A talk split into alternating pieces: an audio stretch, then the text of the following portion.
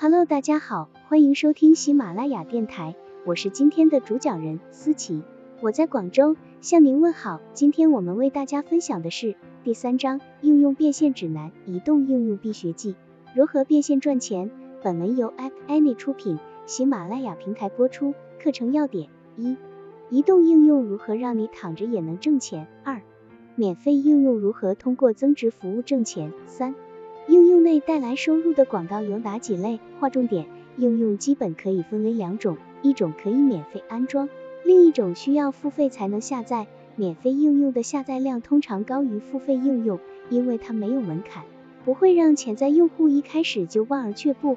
但即便是免费应用，也可以赚钱。那么，免费应用如何才能带来收入呢？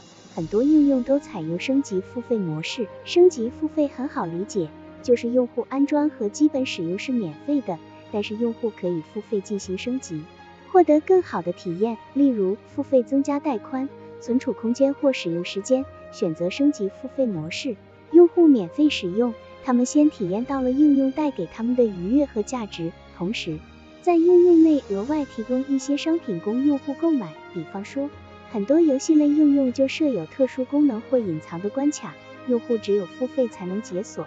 另一种常见的升级付费模式是限时免费使用，这种方法吸引用户先试用一下，如果用户对体验感到满意，便有可能付费购买完整版本。